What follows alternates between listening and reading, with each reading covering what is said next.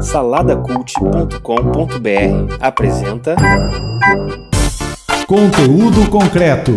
Conhecimento relevante em formato descontraído.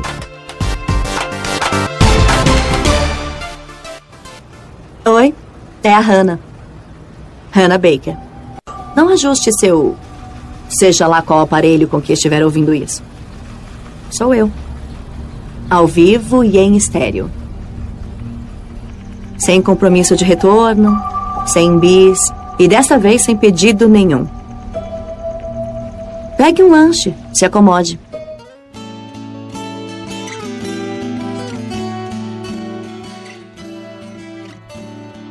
Olá você, eu sou o Roberto Rodrigues. O ano é 2018, o mês é setembro.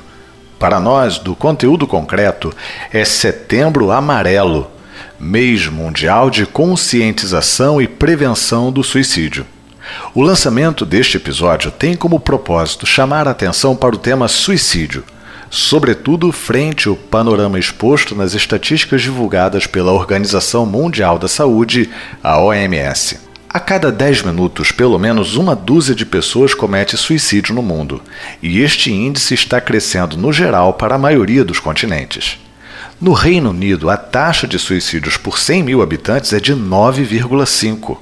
Contudo, esta taxa vem diminuindo paulatinamente desde 2011, quando era de 11,8 para cada 100 mil habitantes.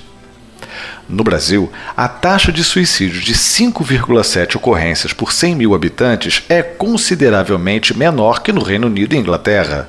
Porém, Diferentemente de lá, aqui esta taxa tem sofrido uma crescente desde 2011, quando a taxa registrada era de 5,3 por 100 mil habitantes. O crescente é discreto para o número de anos computados, mas não se pode desconsiderar a possibilidade também de estar ocorrendo um quadro de subnotificação. Dos números nacionais, um alto percentual está entre os jovens de 14 até 28 anos de idade. Para os especialistas, este fenômeno complexo, que exige abordagens em múltiplas frentes, só poderá ser efetivamente enfrentado quando se derrubar o preconceito, ainda muito comum em nosso tempo, contra doenças mentais, psicológicas e psiquiátricas. Por muito tempo, evitou-se falar sobre suicídio.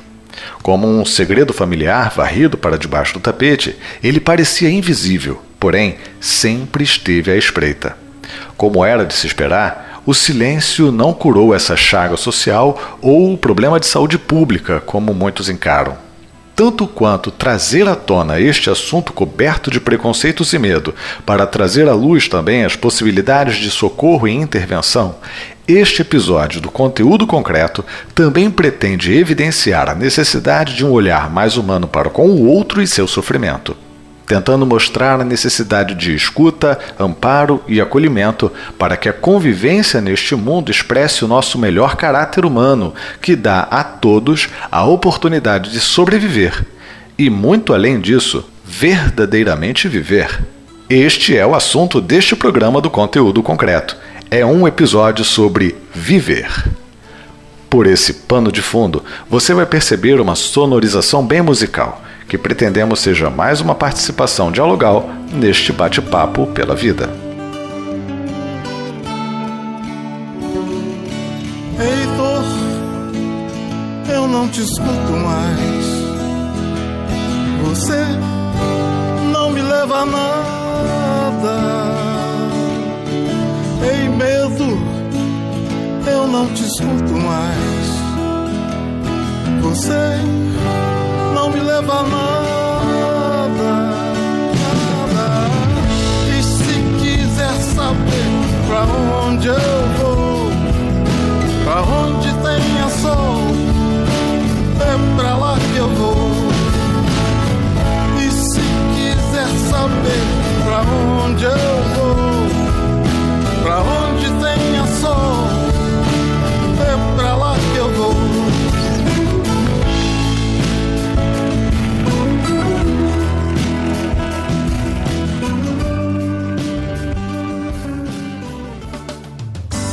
Conteúdo concreto. cultura, educação e pesquisa em um papo informal com especialistas descomplicando o conhecimento. Olá, você que está pelas rampas da UERJ Mediações. Meu nome é Kleber Pereira e nós estamos aqui em mais um conteúdo concreto. Esse programa que é feito numa parceria do site Salada Cult com a nossa Rádio UERJ, nossa querida Rádio UERJ. Hoje nós estamos aqui para poder falar de um assunto, como sempre, importante. Um assunto que a gente tem hoje no coração, para a universidade tem sido uma coisa muito importante, que é a questão do cuidado, do amparo e da vida. Né? A gente fala um pouco disso hoje. Como sempre, eu não estou sozinho. Hoje eu estou cercado de mulheres espetaculares, maravilhosas, inteligentes, cabeças dessa universidade.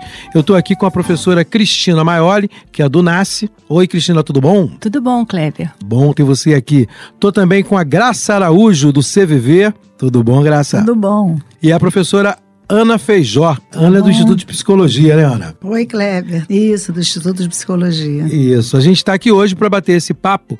É você que está ouvindo a gente aí, a gente está falando um pouquinho dessa questão porque a gente tem essa vivência do Setembro Amarelo que cuida da questão do suicídio, do amparo à vida, e a gente quer conversar um pouquinho sobre isso. Acho que muitas vezes a desinformação faz com que as pessoas não tenham a ajuda plena, né, não tenham o amparo necessário, e é uma questão que se tem que conversar, né, até para quebrar preconceitos, quebrar paradigmas e a gente poder ter isso muito mais claro.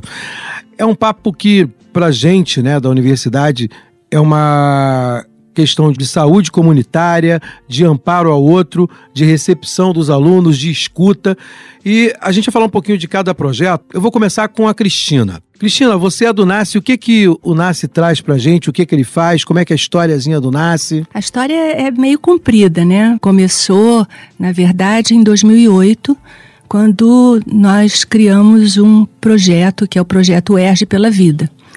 E, e esse projeto foi criado exatamente no sentido de é, tratar essa questão que é tão cara a todos nós que estamos na área de ensino, que é exatamente a, a vida sendo vivida plenamente em toda a sua extensão e que surgiu na, na intercorrência de fatos exatamente opostos a esse que a gente colocou, que foram as ocorrências de suicídios.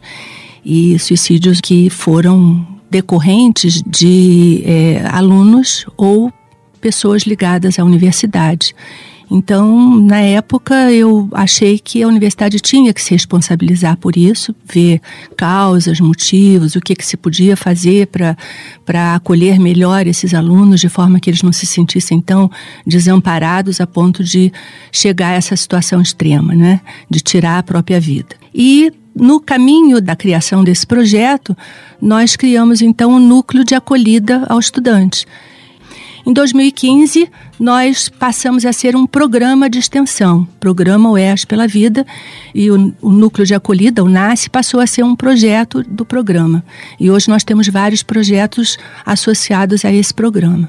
Eu sei que com essa vinda né, da estruturação que você falou aí, Cristina, a gente teve também a vinda para cá do CVV, não é isso, Graça?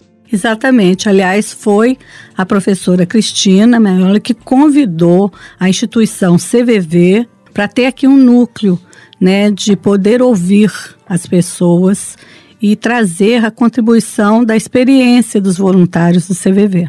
O CVV tem um trabalho voluntário de escuta, é isso? Exatamente.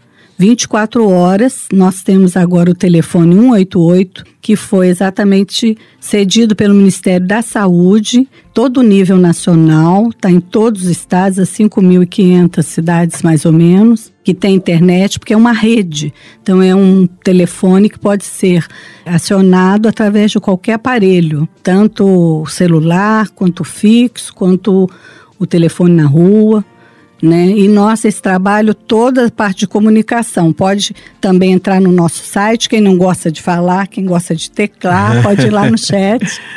Tem chat, tem o então, e-mail então, ideia... tem o Skype pelo, também pelo computador. Então a ideia é dar um lugar de escuta para as pessoas que estão aí em situação de desamparo, é isso? Na realidade, qualquer pessoa. Muitas hum. vezes os telefonemas que a gente recebe é até com alegria. Você que vê legal. a dificuldade de comunicação, às vezes é tão difícil, até para receber um diploma, mudou de emprego tá feliz nesse momento, porque tá noivo. Quer compartilhar, Quer né? compartilhar essa alegria, mas não quer mais falar só com aquelas pessoas. Então, sabe que tem alguém de escuta que valoriza a pessoa, que está ali disponível, com um ouvir compreensivo. Uhum. Ele pode falar Mas, sobre né, qualquer assim, assunto, combinar, é né? Vamos combinar que parente é complicado, né? Você fala algumas coisas, ele naquela torcida de nariz, mas também tu demorou muito, bota o negativo, né? Pra evitar isso, é bom de vez em quando falar com alguém que não é de casa. Pois é, exatamente. Ajuda tem coisa que querem, não quer falar com o pessoal de casa.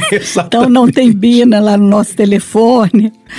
No, no, no Skype não tem câmera. Então a pessoa se sente mais segura, que não vai conhecer o voluntário, a gente não vai conhecer a pessoa que nos fala. Então é anônimo e sigiloso. Ah, legal. Ana, essa questão do, do suicídio, do cuidado, do amparo, né, ao, ao outro, da escuta, tenho certeza que é uma questão recorrente para a psicologia. Como é que, que você entrou nesse timão? Como é que fez isso? Cristina Maioli também, em 2015, ela me convida a participar de uma reunião do NASCE, porque havia alguns atendimentos e Cristina queria que eu ouvisse, escutasse o que estava acontecendo. E me convidou várias vezes para para participar da reunião e eu me vi na obrigatoriedade de estudar o tema suicídio. Né? A clínica psicológica eu já conhecia bem, supervisão eu já conhecia bem, mas suicídio era um tema que eu não estava bem informada. E aí eu comecei a estudar com afinco e, e vi que eu, ali eu estaria já em condições de criar algum projeto. Fiz um projeto de extensão é, ligado a um projeto maior, que é o Laboratório de Fenomenologia e Estudos em Psicologia Existencial, do IP, LAFEP. E logo depois eu fiz um projeto de iniciação científica, em que eu começo a incluir os alunos também nesses estudos e nessas pesquisas, para prepará-los para o atendimento clínico. Nesse momento, nós combinamos que a Cristina faria a primeira recepção e depois a Cristina e o Nasce, a equipe, né? E eh, nós faríamos atendimento clínico em situações de indecisão com relação ao suicídio. Né? Então, nós pegamos mais os indecisos Ah, que legal. né? e nos destinamos a fazer uma escuta clínica. Enfim, e já tenho apresentado esse tema internacionalmente. Então, Porque é muito necessário. Muito realmente. necessário. Isso, né? Em épocas em, em que a ciência está sendo tão atacada, né? Porque parece que não gera resultados, né? Que gera apenas papel. É bom a gente entender, a gente ver isso como uma aplicação prática, né? Como uma necessidade prática. As regras aqui são muito simples. Há apenas duas. Regra número um: você escuta. Número dois: você passa adiante. A graça que atende pessoas tanto que podem ser suicidas ou pessoas que estão pensando na felicidade da vida. Como é que os voluntários percebem isso quando recebem uma ligação de alguém que está lá do outro lado com uma demanda de escuta? É, para ser voluntário do CVV, é preciso fazer cursos e a pessoa ter o perfil. Ele mesmo vê quando para fazer esse serviço voluntário, se ele dá conta, porque tem que estudar muito. E nós, ah, já há mais de 20 anos, observamos que a melhor teoria para nós foi é, do Carl Rogers, né? Abordagem centrada na pessoa. Então não dá conselhos, não é diretivo, né? Não dá conselho, é sem crítica, sem preconceito. Então isso é estudado no voluntário. Ele tem que ter essa predisposição para ouvir com qualidade, aceitando o outro quando ele vem com o que ele trouxer. Então, essa escuta é uma relação de ajuda, não é só dizer que está escutando, não. Conversa com ele, ele clareia a sua própria ideia, porque nós acreditamos que dentro dele é que tem a solução. Só você sabe o que é melhor para você. Então, nós não damos nenhum, é, nenhuma diretividade, você faça isso ou aquilo. Está com ele, com o que ele traz, fica com ele nessa relação. Essa perspectiva que você acabou de colocar, para mim, é muito enriquecedora, né? Eu acho que as pessoas às vezes acham que o mais importante é ficar dando conselho, orientando a vida do outro, dando palpite, vou fazer, você fazer assim, é melhor você fazer desse jeito.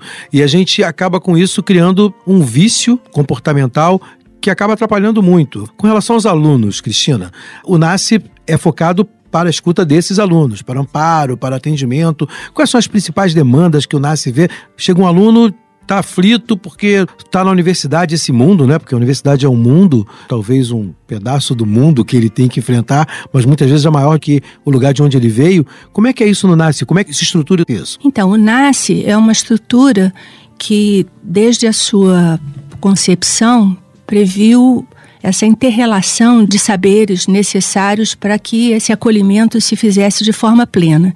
Então, nós, desde o início, pensamos em estruturá-lo com a presença de um pedagogo, assistente social, psicólogos. Então, é, nós, no NASCE, acolhemos esse aluno que nos procura. Ele, na verdade, essas pessoas chegam até o NASCE de várias formas. Chegam encaminhados espontaneamente, encaminhados ou acompanhados de alunos, professores, colegas, ou até mesmo nas situações de crise, encaminhados pelo Serviço de Segurança da Universidade, que eu quero aproveitar o espaço e agradecer por todo o empenho que tem havido da parte dos nossos seguranças. Então, esses alunos, ao chegarem no NASCE, eles são acolhidos, eles são identificados Lá nós trabalhamos diferente do CVV, porque lá nós temos essa preocupação da identificação, mantendo todo o, o sigilo, o sigilo e, e a, a, conduta ética necessária para um, um atendimento dessa natureza. E ele é absolutamente preservado, né? E ele então é, é feito uma escuta e depois ele passa por um profissional pelos profissionais técnicos do NASCE, né? ele é encaminhado aos psicólogos para fazer uma avaliação de risco ou não de suicídio, é, o grau de comprometimento, se possível um, um diagnóstico preliminar, para se avaliar a necessidade de um atendimento continuado ou não, porque muitas vezes o, o estressor que levou àquela situação de descontrole é uma coisa que a gente pode talvez ajudar e diminuir essa angústia.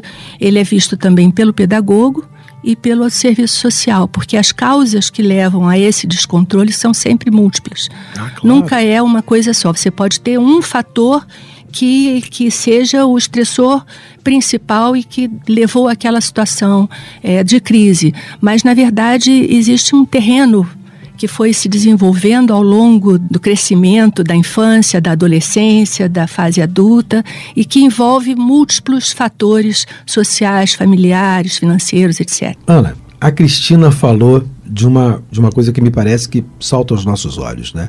A gente aqui, com relação ao NASCE, a, essa, esse amparo ao aluno é um amparo ao aluno. Mas essa, esse ser humano continua andando pela vida, tá por aí ainda do uhum. mesmo jeito. Como é que a psicologia vê esse, essa perspectiva de pegar alguém que pode ser potencial suicida, ou que, que indicou alguma frustração e desapego à vida por algum momento, como é que isso é visto para depois, além do sujeito? Como é que isso é visto no sujeito?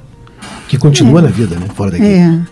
Na verdade, quando a gente se propõe a fazer uma clínica, né, uma, no caso, uma clínica psicológica, né, é, a gente fica muito mais preocupada com a situação que se apresenta. Né? É, por exemplo, essa característica que é forte no NASCE, de acompanhar, depois ver como é que a coisa se desdobrou, não é algo muito forte na clínica, não é algo que aconteça. Pode ser até que é, no desdobramento desses estudos isso apareça. Na pesquisa, isso aparece, mas é na pesquisa. Pesquisa que nós estamos fazendo, nós temos até hoje 36 encaminhamentos do NASCE. E esses 36 encaminhamentos, nós continuamos vendo o que, que acontece, mas para ver se há reincidência. Não é ah, para continuar tutelando, nada disso. Uhum. E é pra, muito mais para ver assim, em, qual o efeito que a escuta clínica, a atuação clínica teve sobre os projetos daquela pessoa, né? E desses 36 não houve nenhuma reincidência, o que nos dá uma alegria enorme, né? Caramba, ótimo. É, muito bom, muito bom. Nós começamos atendendo só os encaminhamentos do NASCE. Hoje nós atendemos muito mais. Hum. Né? Nós temos, assim, alguns alunos interessados, mas ainda são poucos, não é todo mundo que se interessa pelo, por esse tipo de atendimento. Né? As pessoas ficam muito desesperadas, muito afetadas emocionalmente, e aí não há condições dessa pessoa fazer atendimento, porque ela se desestrutura é, com a situação. E, mas nós estamos recebendo bem mais gente. E hoje é, está havendo uma nova demanda, que é a demanda de atuação em grupo. Em grupo, do grupo do entorno, porque a gente uhum. sabe que para cada suicídio, de 5 a 10 pessoas no entorno são afetadas. E eu estou descobrindo agora aqui na UERJ que não é só quando o ato é consumado. Na tentativa também há um abalo de todo o entorno. Então, o nosso trabalho é, ele, ele acabou se ampliando, né? o que está sendo muito bom. Então, hoje nós já fomos no, no, no, Instituto de Letras, né? agora eu recebi também uma solicitação do Instituto de Educação e do, da Odonto, então, é para a gente poder trabalhar com o entorno, ou seja, funcionar, técnico-administrativos, professores, professores colegas. alunos, colegas da pessoa que tentou, não só da que efetivou o ato, mas a, a tentativa está trazendo um abalo muito grande. Então, o nosso trabalho já está se modificando, indo para além do trabalho de uma clínica individual e já está começando a se caracterizar também como uma clínica ampliada. Ela levou a resposta com ela quando se foi. E me deixou deixou todos nós bravos, vazios, confusos. Você está ouvindo conteúdo concreto.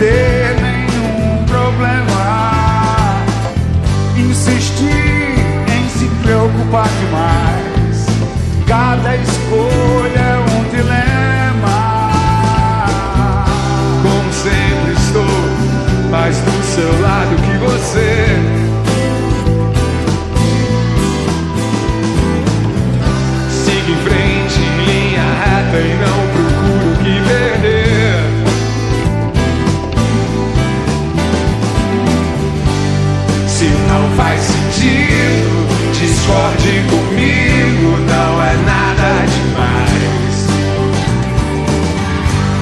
São águas passadas.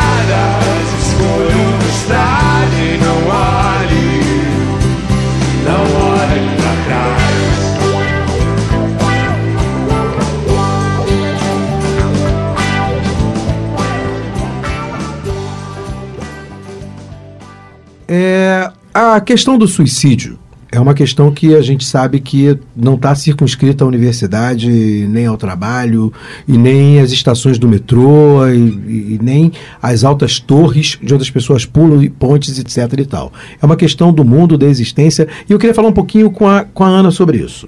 Ana, co como é que é essa coisa do estudo do suicídio? Eu sei que você tem um, um livro que fala disso, Suicídio entre o Morrer e o Viver desmoralizando o suicídio na contemporaneidade. O que, que, é isso? Como é que é essa coisa da moral do suicídio? Como é que isso se apresenta na sociedade que a gente vive? Como é que é isso? É, eu percebi logo que eu comecei a me envolver, a participar de congresso, de palestras sobre suicídio, que havia um tabu com relação ao suicídio, como há também com relação à morte, né? São dois temas tabus. E eu fui vendo que não era possível um psicólogo trabalhar com clínica se ele fosse carregado desses tabus e desses preconceitos. Né?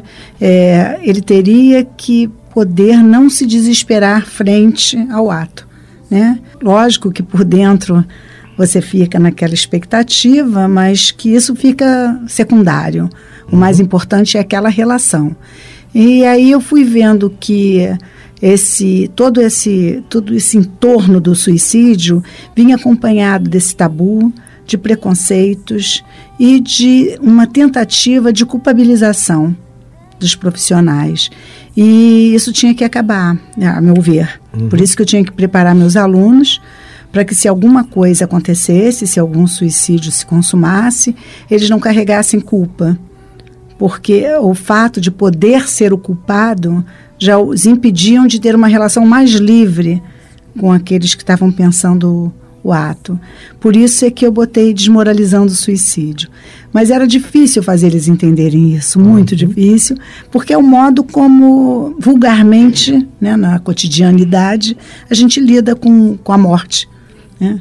E aí nós fizemos o que? Nós fomos procurar como é que acontecia o suicídio desde os gregos antigos, desde a Ilíada e a Odisseia, principalmente as tragédias, e fomos vendo que eles não tinham nenhum problema. Aliás, a palavra suicídio nem existia, né? Uhum. Era morte voluntária. E eles foram vendo que uh, o suicídio ganha um status moral a partir de Platão e que se arraiga no cristianismo. E aí o suicídio passa a ter várias uh, tabus, né? Ta e várias morais vigentes. Então, a moral religiosa, né? a moral jurídica e, por fim, a moral da ciência. Então, esse sempre, o fenômeno sempre estava atravessado por alguma moral. E, e por isso é que eles tinham que saber que eles tinham que ficar sem nenhuma moral, né? Uhum. Ou seja, desmoralizar o suicídio. E por que que é entre, a, entre viver e o morrer e o viver antes do morrer? Porque as pessoas que procuram a gente estão nessa indecisão, estão na dúvida. Elas não estão na certeza. E a dúvida é assim: quero viver e quero morrer. Mas na dúvida, a gente foi percebendo que o viver era sempre mais forte que o morrer. Que bom. Por isso é que a gente colocou entre viver o viver e o morrer. Né? Legal. E eh, nas pesquisas nós fomos pegando alguns elementos que sobressaíam, que mostravam que ali havia vida e havia ainda o desejo de viver, que eram justamente os elementos que a gente se demorava para poder, ele se demorar, uhum. naquilo que fazia sentido fazê-los viver.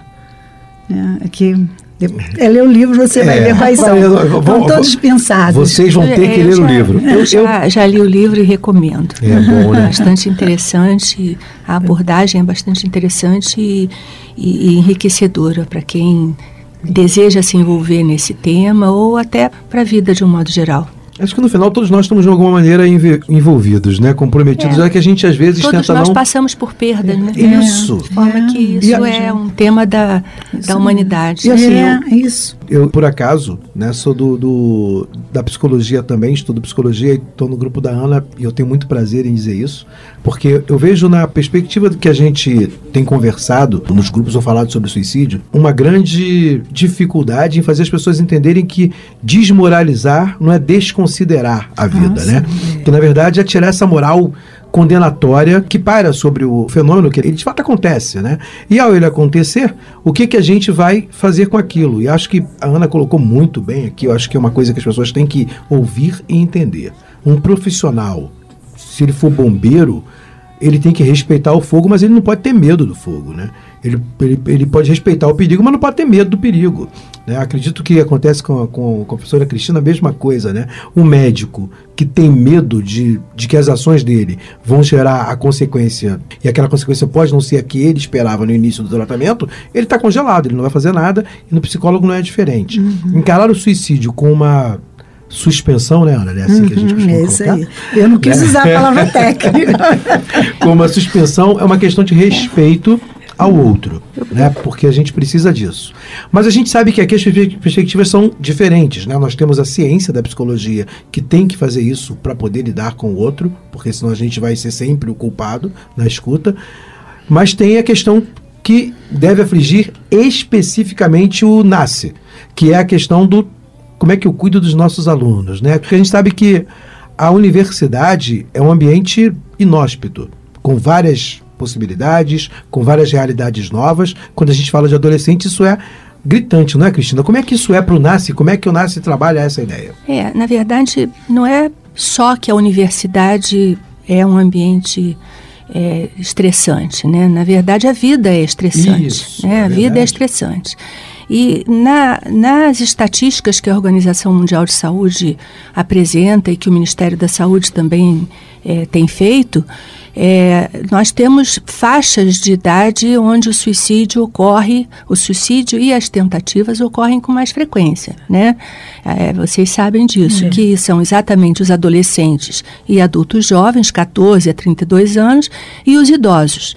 No Brasil, os idosos têm um, um coeficiente de morte, que é o número de mortes por suicídios para cada 100 mil habitantes, maior do que as outras duas faixas de idade. Mas nos últimos anos, o que tem crescido são exatamente as tentativas e mortes nessa faixa etária de adolescente e adulto jovem, que é exatamente a faixa etária dos nossos alunos, não só nossos alunos da UERJ, mas alunos de todas as universidades do Brasil e do mundo.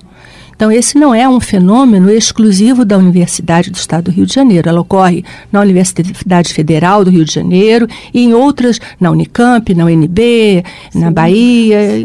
E é a segunda, como a Graça está aqui me soprando, a segunda causa de morte nessa faixa etária. Então, a gente aqui no NASCE, a gente tem trabalhado ao longo desses anos e tem visto isso. As causas que levam o indivíduo a pensar em morte, né? Começa na ideia, na ideação, na formulação de um plano e, por fim, na consumação da, da morte, ela é sempre multicausal, né? Exatamente por isso é que a gente precisa separar o que é prevenção ao suicídio de intervenção ao suicídio ou intervenção em crise. O que a gente tem feito ao longo desses 10 anos tem sido principalmente intervenção em crise. A prevenção passa por várias etapas e agora nós temos percebido essa necessidade ao longo desses 10 anos, porque a gente já recebe o indivíduo com um sofrimento psíquico extraordinário, e aí qualquer fator estressor é suficiente para levá-lo a conceber um plano de morte e acabar é, é, executando esse plano.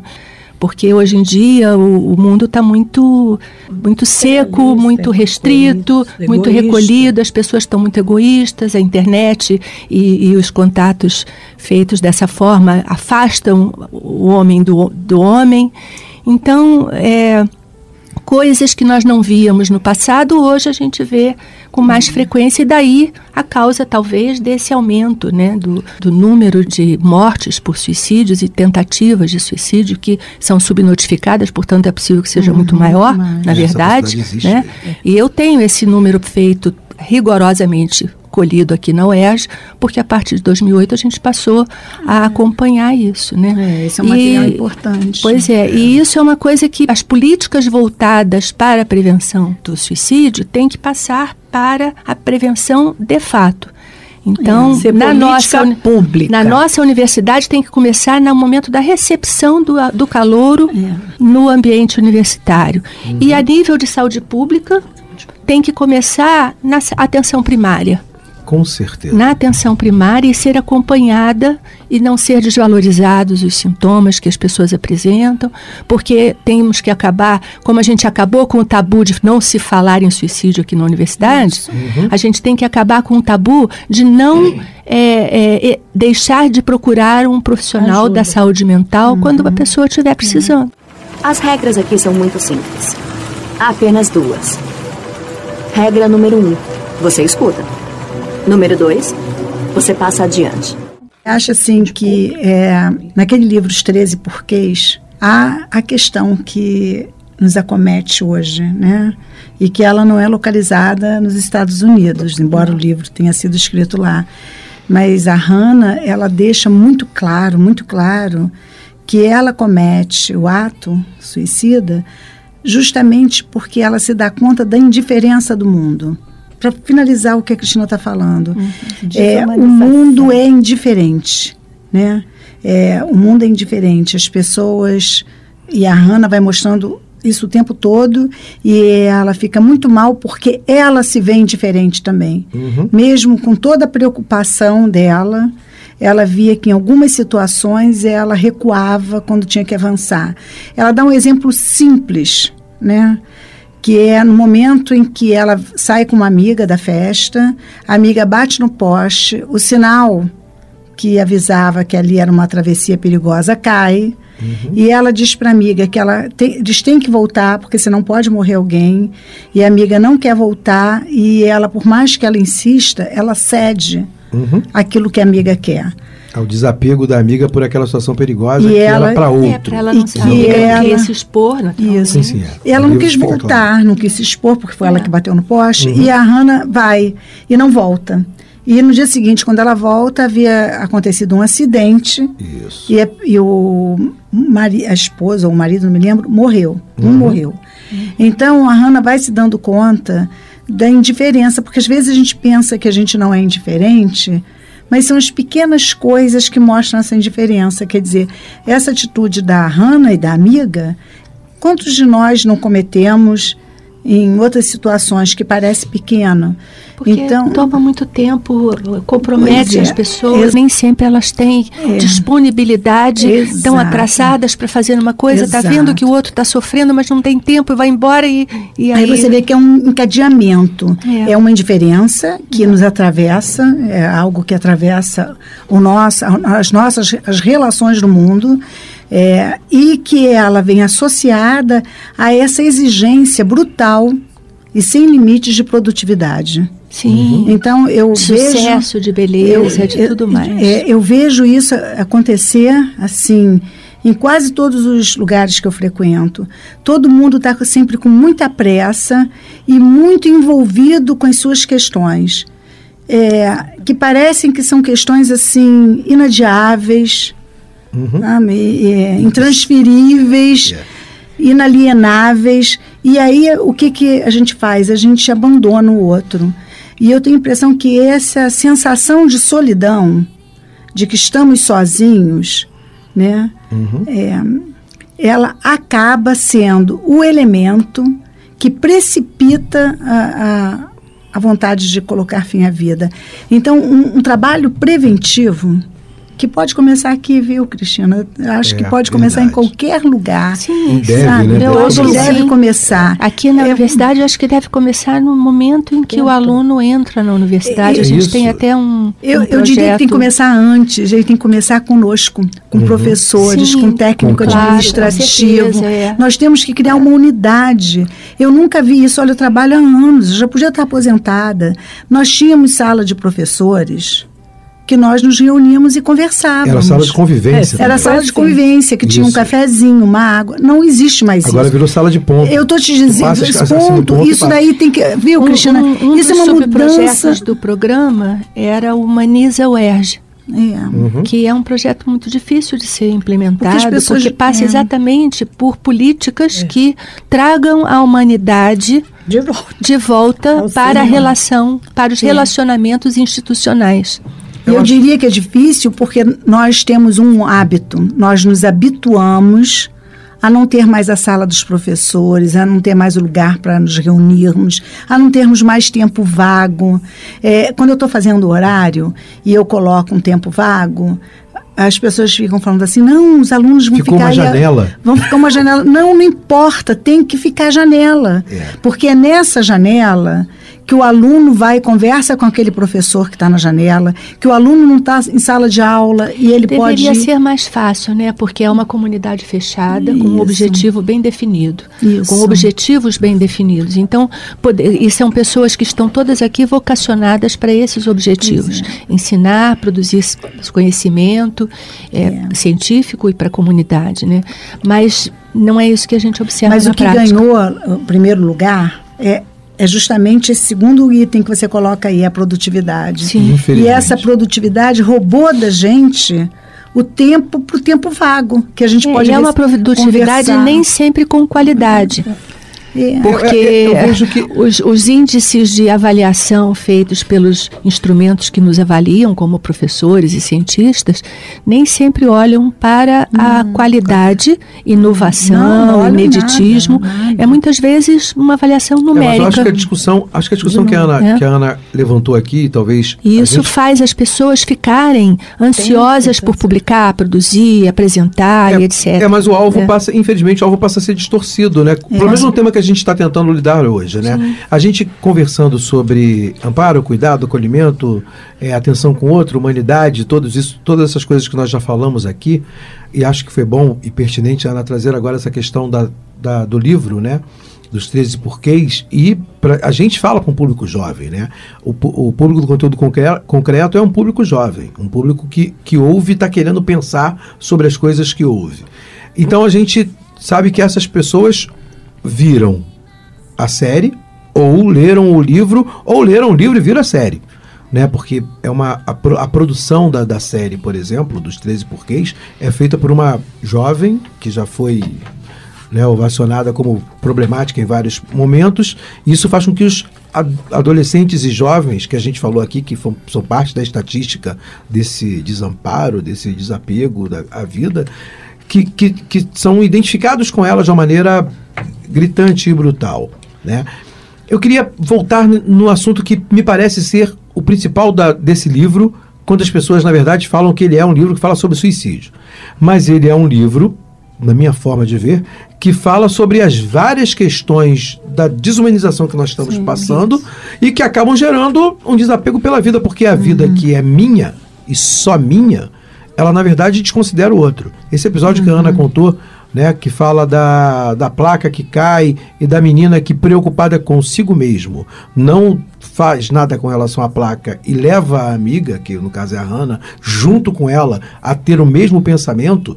A menina que, teoricamente, durante a série inteira, era que se preocupava com os outros. A que É. tentava ter um olhar atento, É. a que tentava oferecer uma escuta. Ela foi pervertida pela situação e vai embora. A questão é, como a gente tem feito isso aqui? Né? Quando a gente fala agora do, do, do que a gente tratou aqui sobre professores que, produzindo ciência, fazem ciência para si, né, para que possa ter mais título, para que possa alcançar mais bolsas, para que possa ter mais visibilidade, não compromete a própria forma dele interagir com próprios colegas, né, que estão do lado ali, mas no final viram adversários. Porque o cara que está no mesmo lugar que eu está disputando comigo uma bolsa melhor no CNPq, uma posição melhor. Isso não, não interfere no todo? A gente não deixa, não fica meio desumano, não, Cristiana?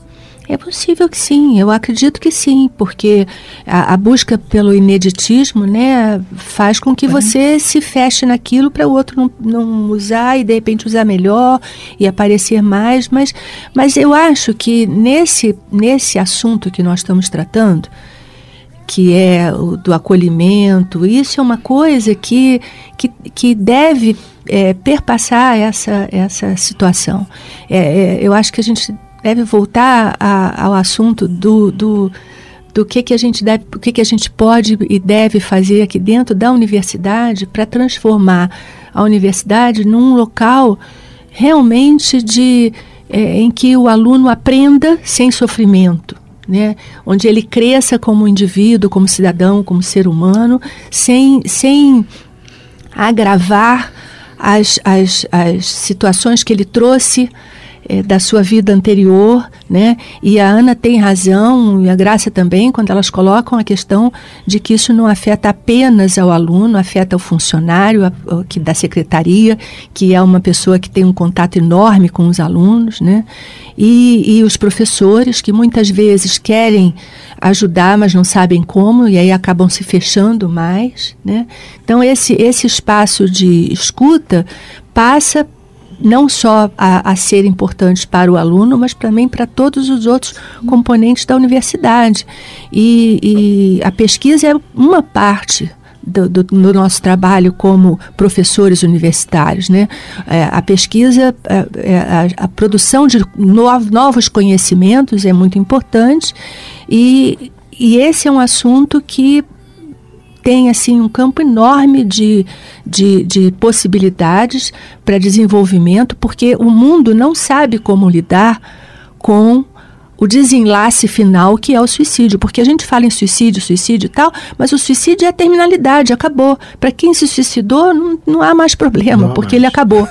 é. Entendeu? Então a gente fica sempre tratando da, da, da situação que já está posta quando na verdade a gente não pode deixar isso de lado, mas tem que procurar um caminho que anteceda essa situação. acontecer. Né? É, na, na, nossa, no nosso âmbito, nós temos a universidade. Mas, por exemplo, o NASCE tem sido chamado para colaborar é, através de rodas de conversa, de cursos de capacitação em escolas públicas e particulares, inclusive, é, que pediram nossa ajuda. Agora mesmo nós vamos participar de uma roda de conversa com alunos de um, de um colégio público que pediu a nossa, a nossa, a nossa presença lá. E, e, eu achei isso muito interessante. A Secretaria Estadual de Saúde, de Educação, também tem essa, tem nos procurado. Uhum. Nós temos um, uma, uma, agenda com, com a Metropolitana. É, agora não sei se qual é, qual é mas uma, uma área uhum. grande que pega Baixada, é, Niterói e tal. E para a gente também fazer um, um um evento conjunto com para, voltado para professores, pedagogos e, e psicólogos da, da, da, da rede pública eh, dessa, dessa, dessa região. Né?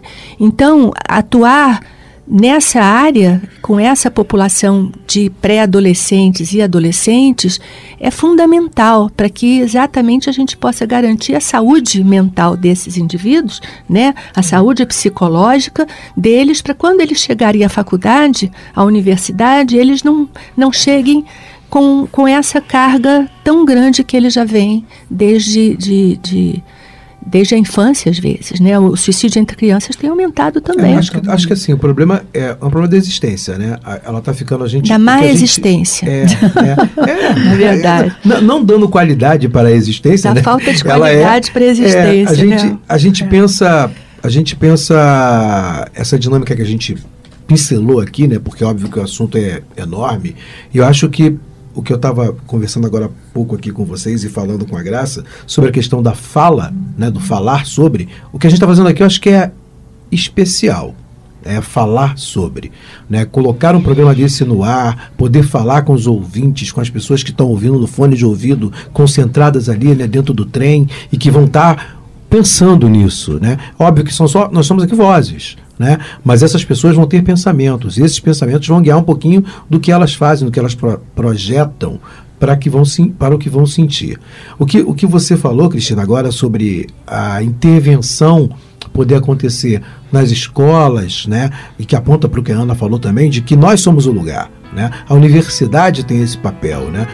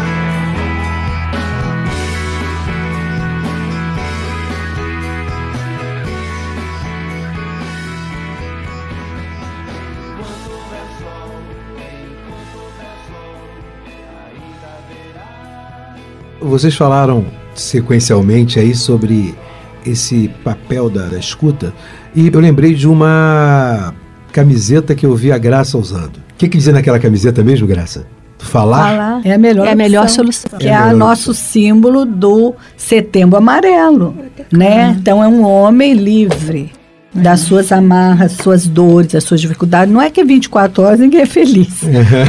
é mas verdade. pode estar melhor se ele tiver, não tiver bem, procurar ajuda profissional. Isso me lembrou de uma coisinha que a gente não falou e eu queria conversar com as três rapidamente sobre isso, para a gente poder dar conta do que isso é. Graça, vou começar com você essa. Setembro Amarelo. Que é de onde veio, o que, que é para o CVV o Setembro Amarelo? Então, exatamente por essa problemática, na humanidade, todos os centros do mundo que tratam desse assunto, através do Befrienders, que nós somos, é, todas as instituições estão dentro dessa instituição, né? Befrienders and the Right. Eles sentaram também preocupados com a mesma coisa e criaram o dia 10 de setembro, o Dia Mundial da Prevenção do Suicídio. E a partir de 2014, quando sentaram para ver isso, começaram a temos que fazer alguma ação. Então foi sugerido setembro e para nós é muito mágico, porque nós da, do hemisfério sul é a primavera entrando em setembro, é um mês bonito, o céu fica bonito, cheio de flores, todo o nosso país, né? Então é, é bem pertinente. Mas eu acho que já havia, antes disso, identificado pela Organização Mundial de Saúde, pelo Instituto Internacional de Psicologia e de Psiquiatria, uma, a data do dia 10 de setembro É, como a data, mas anterior a isso. Não, falei que o, o setembro amarelo, conhecido, o Ah, 10 sim. de setembro, O 10 gente, o já 10, era o, dia 10 é muito- mundial. é, é. porque eu, antigo, eu sempre É. faço os eventos do NASCE É, nessa época e já, Então, isso já acontece É, desde não, 2009. não, eu estou dizendo, o 10 de setembro já estava o mês, feito. né? Em Ampliou o 2014 foi Certo. reunida a Associação Brasileira de Psiquiatria, no caso do Brasil, é, o, a Associação Médica Brasileira, Psiquiatria. não, e a Associação De Psiquiatria. de Psiquiatria Brasileira de Psiquiatria, com o CVV, criaram o Setembro Amarelo Isto. exatamente porque era o mês do dia 10 de setembro, Dia Mundial, que já existia. O que eles fizeram ações. Aí puseram a cor para distinguir, porque também não tem a cor azul para a prevenção do câncer de próstata, a rosa, a prevenção câncer do de câncer de mama. Então, o amarelo é para trabalhar a prevenção. é isso Cristiano aí. está mostrando um símbolo É o aqui, símbolo gente, da amarelo. Associação Brasileira de Psiquiatria, Aquele é lacinho a amarelo. lacinho amarelo. E o CVV, além do lacinho, pôs o homem, que você falou, com a Uhum. frase de falar é a melhor solução. Porque prevenção se faz com informação. Então, muita gente nem fala da palavra suicídio. Como eu, quando criança, escutava lá em Minas, ué, câncer, falava assim. Aquela doença ruim. E baixinho. Eu sei porque eu perguntei à minha mãe. O que, que é né? isso, um senhor? O que, que é isso? Não, criança não podia nem saber. Olha, custou para a gente poder ouvir a palavra câncer. Então temos que pôr no nosso vocabulário o suicídio, como a gente fala do câncer e da AIDS, que tem prevenção, como ela estava explicando, porque é, tem informações. Então temos que pôr como política pública prevenção em todos os níveis, porque nós do CVV estamos sendo convidados para ir para as escolas de segundo grau, as estaduais, eu já estou em algumas, fazendo intervenção que umas já vieram a óbito jovens de 17 anos. As regras aqui são muito simples. Há apenas duas. Regra número um: você escuta. Número dois: você passa adiante. A gente está falando do Setembro- do Setembro Amarelo como sendo uma ação afirmativa para que as pessoas possam ter visibilidade e conscientização do que é essa realidade do suicídio. Exatamente. A gente, obviamente, tem três parâmetros diferentes aqui. O CVV tem a sua visão, o NASCE tem a sua, a psicologia deve ter também a sua. Cada um tem a sua visão, mas o importante é o falar sobre. Né? A gente sabe que o fato de ter um mês que aponta para ação afirmativa, assim como aconteceu com o câncer, com a AIDS, com a Isso, próstata agora, né? Isso faz uma diferença porque impacta as pessoas a pensar. Eu tenho amigos que hoje se predispõem a fazer o bendito toque lá da próstata, só porque se fala mais disso. É, isso, né? exatamente. E aí um É critica o prevenção. outro, um fala do outro. É e isso acaba fazendo com que isso Se torne permaneça. natural. Isso. Isso, acho que a palavra é, É. essa.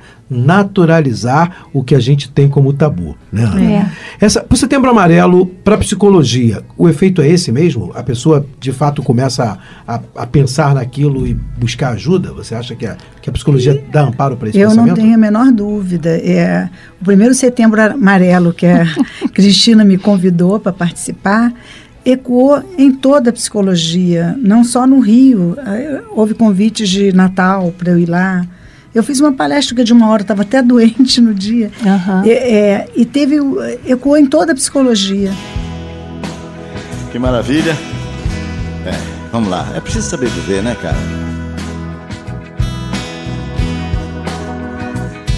Quem espera que a vida seja feita de ilusão pode até ficar maluco ou viver na solidão.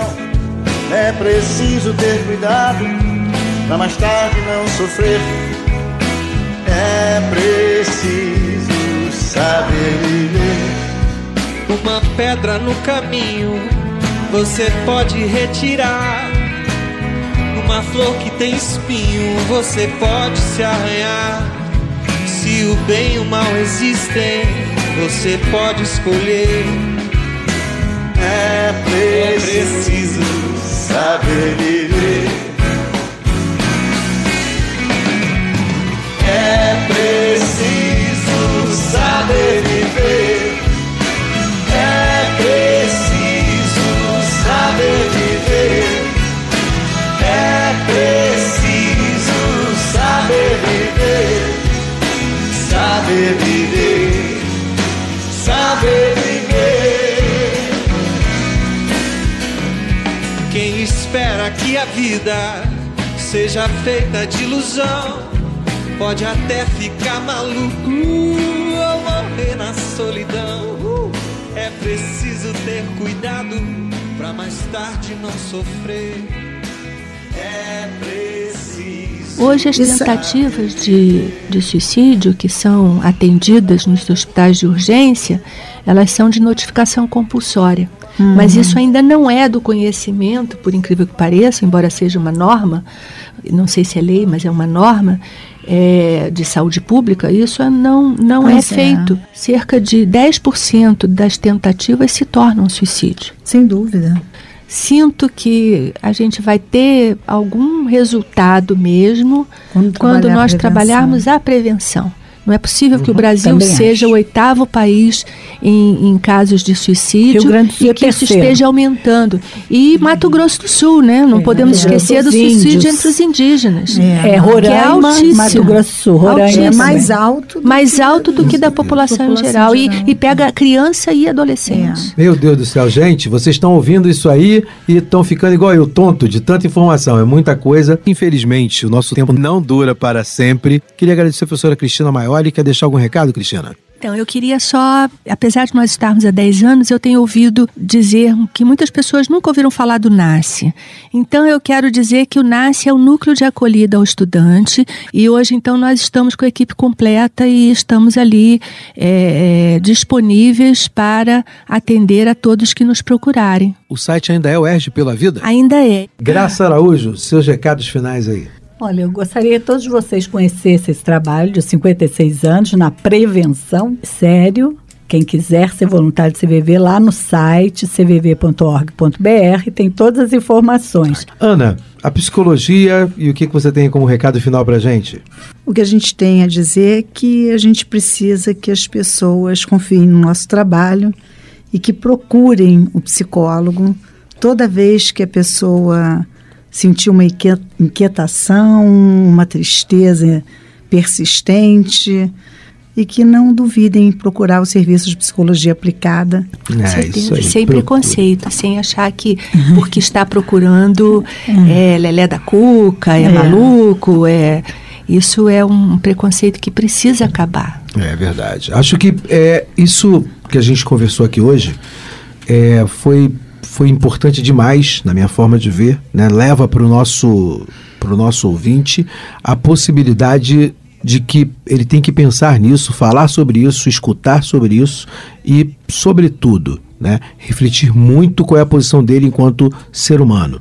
Né, e que ele tem que se posicionar para a própria vida, pensando na vida dos outros também. Né? A Ana colocou um ponto que, para mim, é importante junto com, com pontos de prevenção, né? que é a pós-venção do que vai acontecer com as pessoas que estão colocadas aí na dinâmica do que aconteceu com o com a tentativa de suicídio ou com o suicídio realizado. Acho que isso é uma das coisas que a gente tem que começar a acordar para essa necessidade. Foi um papo ótimo. Quem sabe a gente volta no outro dia, no outro momento. E para você que ficou ouvindo a gente aí, foi apenas uma pincelada. Vocês têm aí os projetos, né, que, que vocês já ouviram a gente falar aqui. Todos eles têm links aí para vocês poderem seguir. Pode procurar aí na internet que você vai conseguir ter acesso a todos eles. Eu só queria agradecer a presença de vocês três. Queria agradecer a professora Cristina Maiori, queria agradecer a Graça Araújo e a Ana Feijó. Muito obrigado. Para vocês que estão aí na escuta do conteúdo concreto, fiquem com Deus e até a próxima. Conteúdo concreto. Apresentação: Kleber Pereira. Moderadores: Roberto Rodrigues e Max Gama. Equipe técnica: Daniel Barros, Gleidson Augustos e Eduardo Sobral. Locução: Vitor Quaresma. Produção: Rádio Erge e Salada Cult. Realização: Centro de Tecnologia Educacional CTE SR3. Toda pedra do caminho você pode retirar. Numa flor que tem espinhos, você pode se arranhar. Se o bem e o mal existem, você pode escolher. É preciso saber viver. É preciso saber viver.